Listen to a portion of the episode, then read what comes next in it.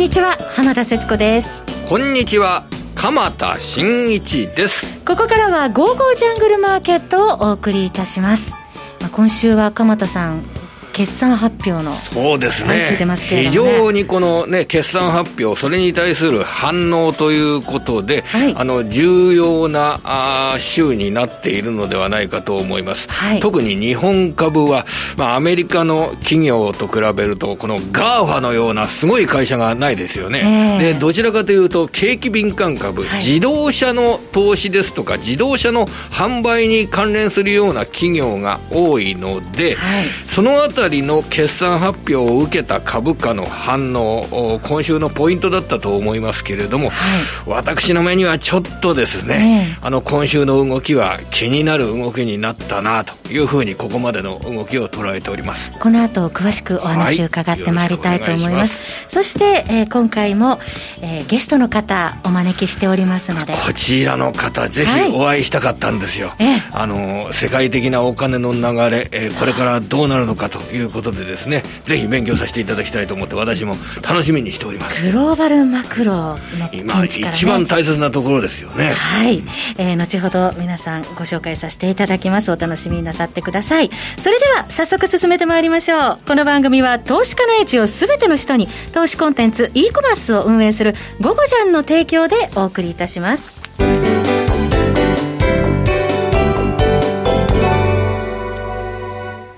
さて、決算ですが、国内企業は昨日まですでにも81社の決算発表を終えているというところなんですが。まあね、全体を考えると、ごくごくまだわずかなんですけれども、はい、ただ、えー、自動車関係の大きな会社、具体的には、まあ、三菱で、三菱自動車ですね、はい、三菱自動車と日産自動車が巨額の赤字に転落する、そして見通しも巨額の赤字であるという決算が発表されて、はい、株価はあ自動車関連株、やっぱりそれを見ながら大きく下がるような銘柄が増えてるんですよね。はい、えの、4、6月期に車が売れなくて大赤字になるというのは、これはもうね、仕方ないことなんですよね。ただ、その後の回復といったものが非常に、えー、自動車関連の回復力が乏しい。そして自動車関係の会社の投資自体が、えー、設備投資自体が下半期、あの、かなり絞り込まれるような、そういった、あの、状況なども今、あ取引先のもとでは、あの、警戒されているというような、そういう状況にあります。はい、えー、具体的に申し上げますとね、えー、今日電子部品メーカーの TDK、こちらが決算発表を行って、その説明会などを僕は聞いてたんですけれども、はい、TDK の説明で言うと、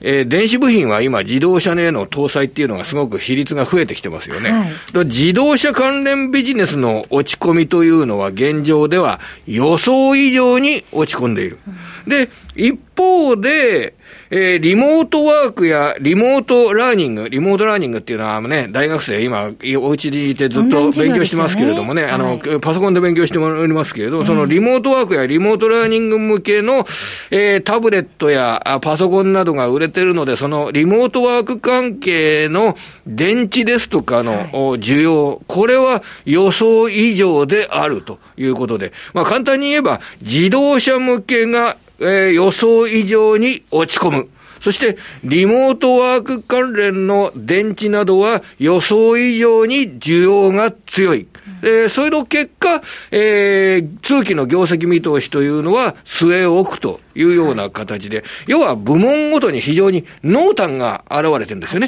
ね。で、自動車関連については日本ではそのあたりの関連するような仕事をやっている会社が多いので、ええ。ー、かなりそうなると、えー、世界の中でも、えー、日本あるいはドイツというのは、あの、自動車関連の有力な企業が多い、自動車関連の、えー、設備投資の影響を受けるような会社が多いということで、ちょっと日本やドイツというのはアメリカ株と比べると不利になる可能性がありますね。そんな観点で、ちょっと僕はこの決算の滑り出しというのを見ております。はい、で、もう自動車関係の会社の投資の動向っていうのがですね、やっぱり僕、警戒しなきゃいけないな、新しいリスクファクターとして考えなきゃいけないなというふうに思ってるんですよ。はい、それこういう構図です。はい、一般的に産業界の見立てとしては、自動車の売れ行きが4、6月期に急減して、自動車会社が赤字になったとしても、7、9月期に少しずつ回復していき、それで、10、12月期ぐらいからは平常化し、来年の1、3月期は元に戻る。そういった自動車需要、自動車関連投資を想定している人っていうのが一般的に、えー、多いと思うんですよね。はい、えー、これ、まあ理にかなった考え方だとは思います。ただそこに、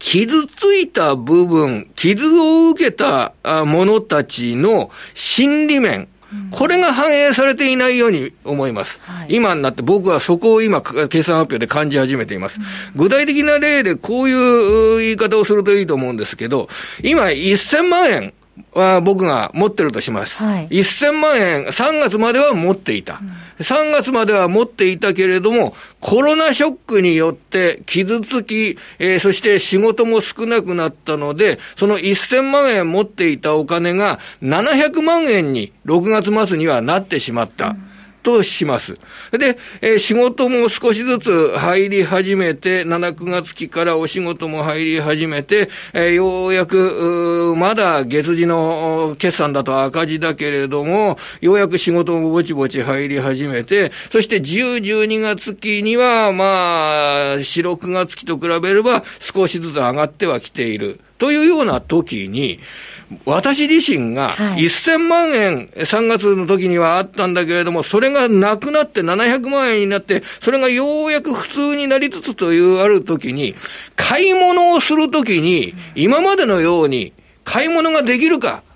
というふうに考えると、えー、そういう平常にはなかなか戻らないということもあり得るんですよね。これが、あ理屈に、理屈で考えれば、えー、コロナショックの影響というのは7級から回復し、10、12月期から平常に戻るというのは、あくまでも理屈の上では考えられることなんですけれども、そこには傷ついたものの、傷ついたもののリカバリーの難しさっていったものが反映されていなかったように思います。はい、これを、えー、自動車会社に当てはめると、えー、僕は分かりやすくなるんじゃないのかなと思います。思います。世界の自動車関連会社、あるいは設備投資の関連会社が傷つき、財務が悪化し、そういった状況の中で、えー、経済が平常化したとしても、傷ついたものの投資というのは、なかなか元には戻らないよというようなこと。それを僕はちょっと今週ですね、はい、えー、気持ちの中で、えー、持っている次第なんですね。まあ、今晩は、えー、アメリカではガーファの決算これはね、何もね、今日は7月の30日のアメリカ時間になりますよね。はい、7月の30日に1日で、そのガーファ、グーグル、フェイスブック、アップル、アマゾン、え何も4社いっぺんに決算発表することないでしょうにね。でも、するんだからしょうがないですよね。はい、で、その株価のね、時間外取引なんかの動向も含めてですね、はい、もう非常にこれは注目点ですね。そうですね。今、時間外のダウ平均の CFD でマイナス0.69%という状況となっております。えー、それではグローバルの視点から、えー、今度はゲストの方にお話を伺っていきたいと思います。この後は本日のゲストの方お招きします。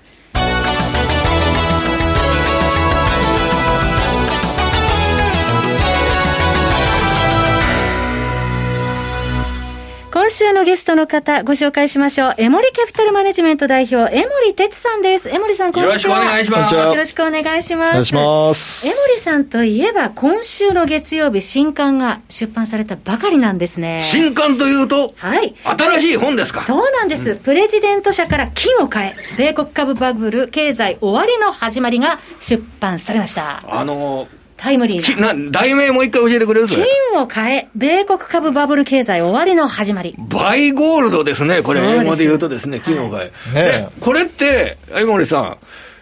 急にこれ書いたわけじゃないですよね。めっちゃタイムリーですね。ね何ヶ月前から、からこれ書いてたわけですよね、これもちろん。金を変えっていうね、あの今週に金が史上最高値になることを予測して書いたんですよ。うん、やはり。だからこれ、すごいですよ。だって。史上最高値ですからね。今日書き始めようと思ってるわけじゃないですもん。今日、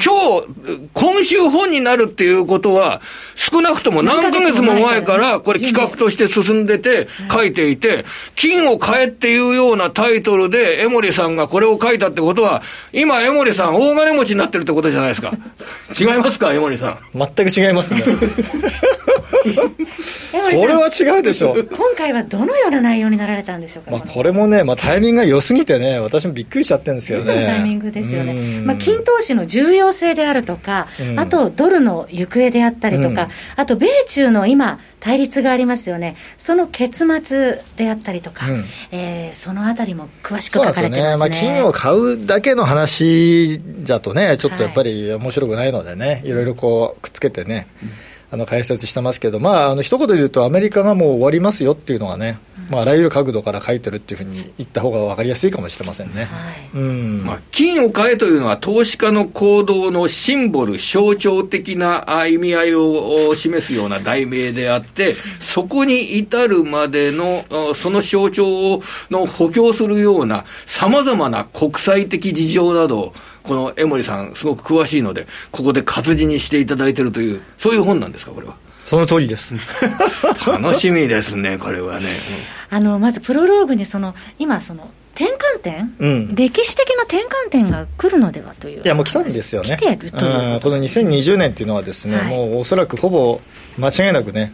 あのそういう年だったっていうのはですね、はい、まあ、20年後、30年後に分かるんじゃないでしょうかね。いろいろなところから現れている、うん、現れてますね、まあ、そこであのいくつかあの理由が書いてるんですけど、まあ、一番分かりやすいのはですね、あの経済サイクルですね、はい、あのコンドラチェフの波っていうですね、まあ、50年程度の、まあ、いわゆる経済のね、えーまあ、ピークが来ますよっていうのがね、はい、ありますけど、まあ、それを、まあ、振り返るとね、まあ、どうやってその覇権国家がですねあの変わっていくのか、まあ、それの後ろにどういった事象がついてるのかっていうのはですね、まあ、いろいろ考えると今と全く同じなんですよね。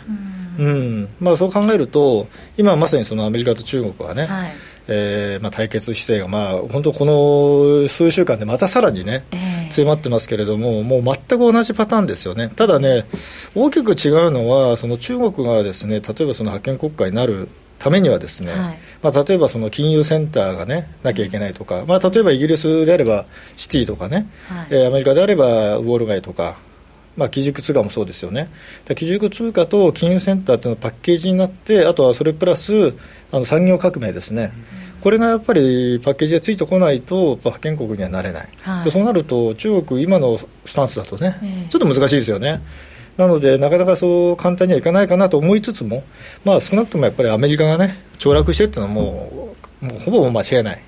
まあ、まあ、たまたまそのトランプ大統領がね、まあ、2016年の選挙でね、まあ、当選しましたけど、結局彼は、まあ後から振り返ればですね、まあ、アメリカをまあ壊すためにね、もう大統領になっちゃったんだということになりかねない、でその後にね、あのまあ、その時にはもうすでに EU からね、イギリスは離脱を国民投票で決めてましたけども、まあ、結果として今、ね、首相がジョンソン氏になっていると、まあ、これもまた同じですよね、この米同盟のですね結束がですね、まあ、実はそのドル船であると。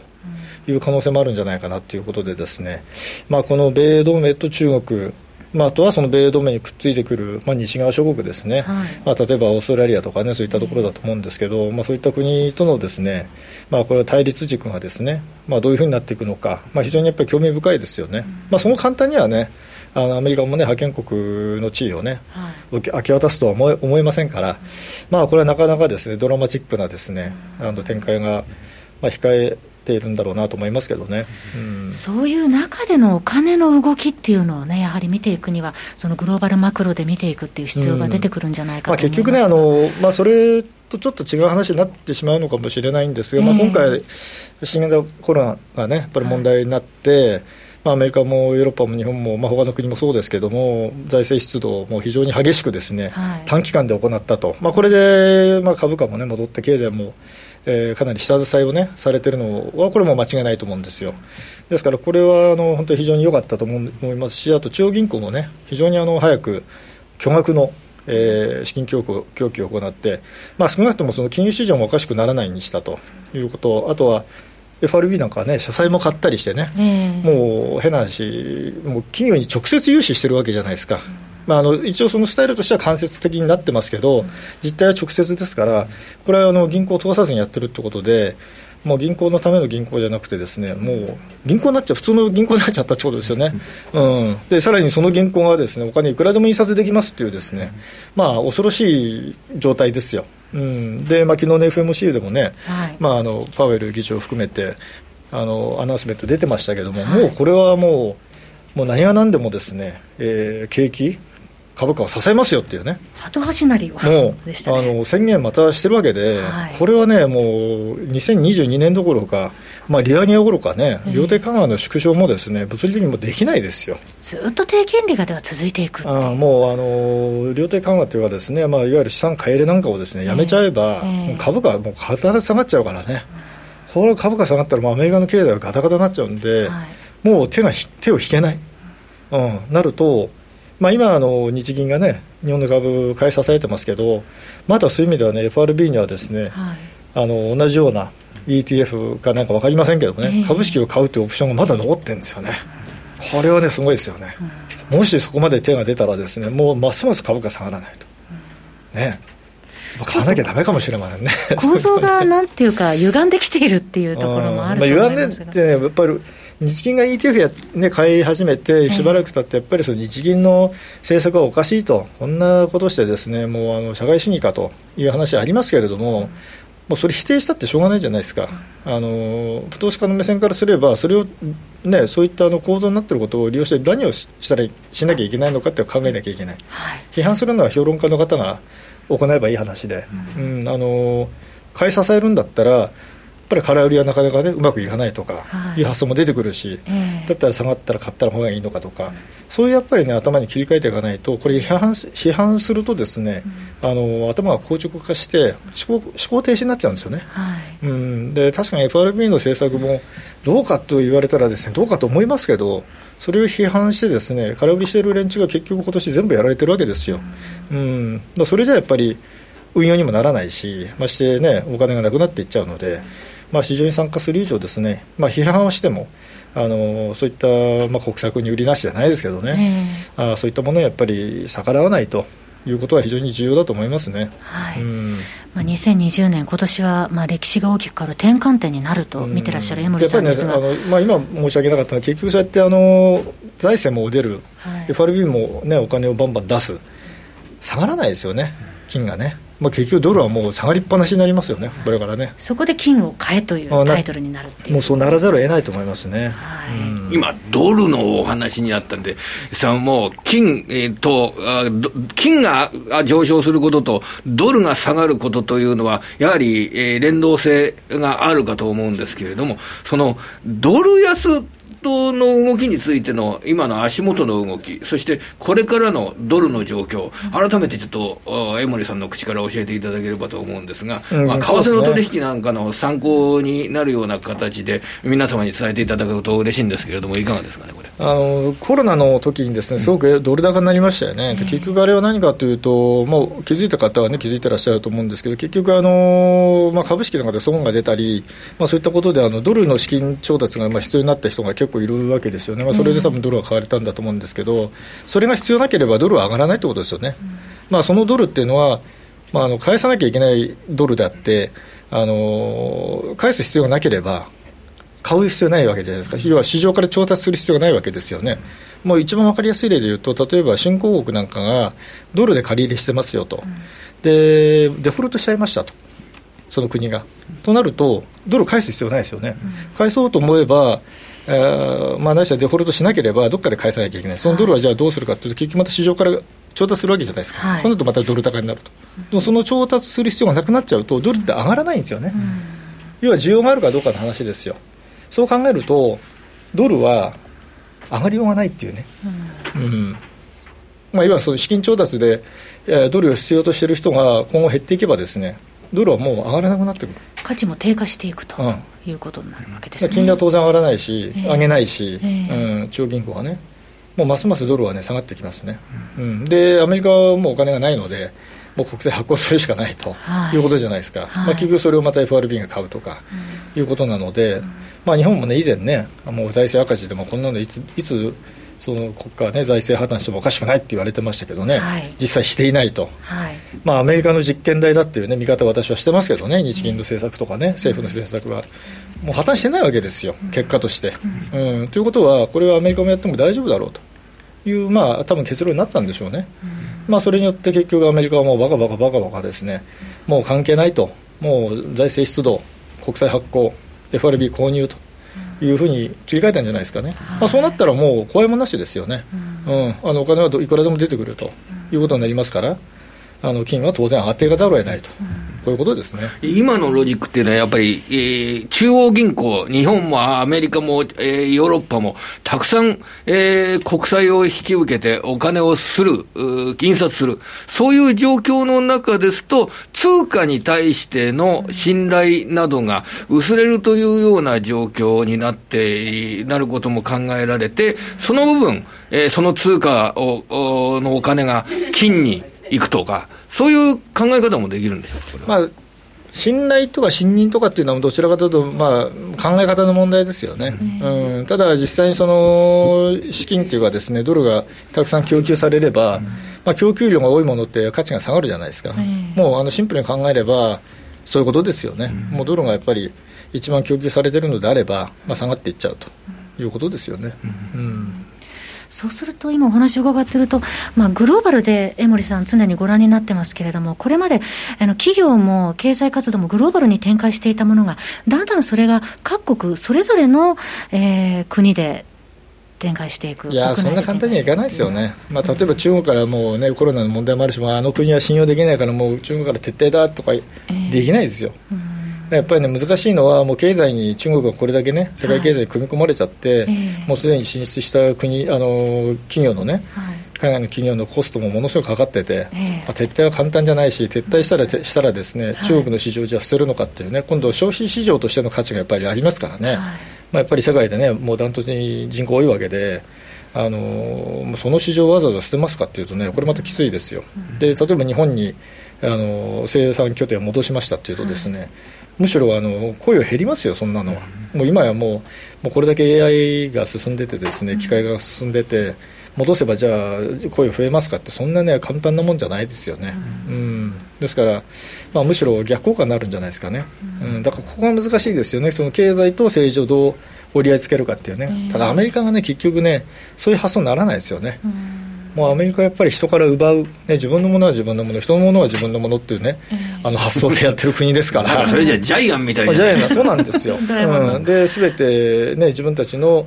考えに合わないところはもうすべて否定とい。う発想でやってますから、どこかで折り合いつけるっていう文化がないんですよね、まあ、これはやっぱり戦争で勝ってしまって、基軸通貨を唯一発行できる国だっていうですね、まあなんですかね、まあ、ある種の勘違いなんですよね、うん、やっぱり自分たちの国だけでやっていけないのに、まあ、そういうスタンスをやっぱり変えない以上ね、この今の米中の戦争はなかなか終わらないですよね、うん、そういう中で私たちはどのように資産運用していったらいいかっていうところなんですけれども、うん、まあ、これも金買うしかないですよね、はい。ねもう金をまず中心に据えて、はい、その他どういうようなポートフォリオを組んでまあ、実際ですねあの、本人も紹介してるんですけどね、えー、あの金の金とあの株価まあ、株式市場全般ね、はい、あの過去50年のパフォーマンスとほとんど変わらないんですよ。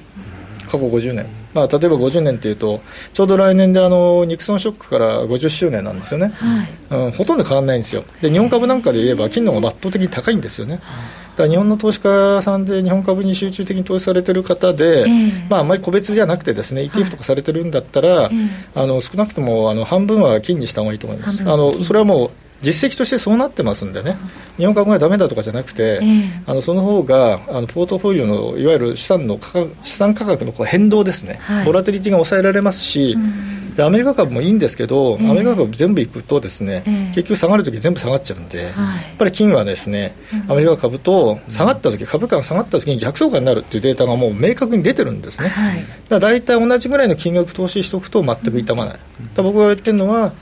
株金現金3分割。3分割。これの方がねシンプル。うん、分かりやすい。で今、債券投資しても今、金利がないですから、えー、あのトレーディングは、ね、個人投資家さんできませんからね、機関投資家みたいに、できないので、長期保有には今、債券はあんまり向かないですよね、えー、これから金利がもし上がった場合っていうのは、債券が一番やられちゃいますんでね、はい、まあ、株金、現金、でもし株とか金が下がった時にその現金を3分の1ずつこうならしてね、ちょうどあの3分の1ずつの金額になるようにその現金を当てていけばいいんですよ、まあ、買い増していけばいいですね、となると安いところでまた資産が買い、まあ、買って増やせると、でまた戻っていけばまた売ればいいわけで,、うん。でそのやっぱ3割の現金っていうのを常に持っておくことによって、まあ、あの資産の保全にもなるし、下がった時にえー、安く買う準備になると、うん、やっぱりね運用というのはねあの爪伸ばしちゃだめなんですよね、うん、そのトライアングルで。もう一発勝負なんか でいくんじゃなくて、えー、もう今お話したみたいにね。でもしどうしてもトレーディングとかね、はい、個別株の売った買った、ね、切った張ってやりたい人は現金のその3割の現金の中でやるんですよ、うんじゃ今みたいにその通貨が下がってきたとしたら、それ、金がちゃんとカバーしてくれるっていうような構造になる、ね、例えば FX の取引なんか今お話した現金の3割の中でやって、えー、でもし収益がそこで出ればね、はい、今度はその現金が増えるわけだから、うん、その増えた現金を今度、金と現あの現物の株とかね、ETF に当てていくんですよ、えーでそうやると自然に資産が増えていくんですよ、うん、それを全部ね、トレーディングに当てちゃうと、まあ、普通の人はなかなかねうまくいかないので、えー、どうしてもやっぱり減っちゃうじゃないですか、はい、うん、でそういうふうにやっていくとトレーディングで失敗しても傷も浅いと、うん、うん、だって3割以上減らないわけだから、うんあのリスナーの方の中でも、まあ、不動産をお持ちの方もいらっしゃるかと思いますけど、うん、その不動産の投資っていうのはどうなんでしょうか？私はね、不動産ね、全く素人なんでね、ちょっとなかなかコメントしづらいですね、あのもしかしたらいいのかもしれません、うまくいってらっしゃる方もいるでしょうからね、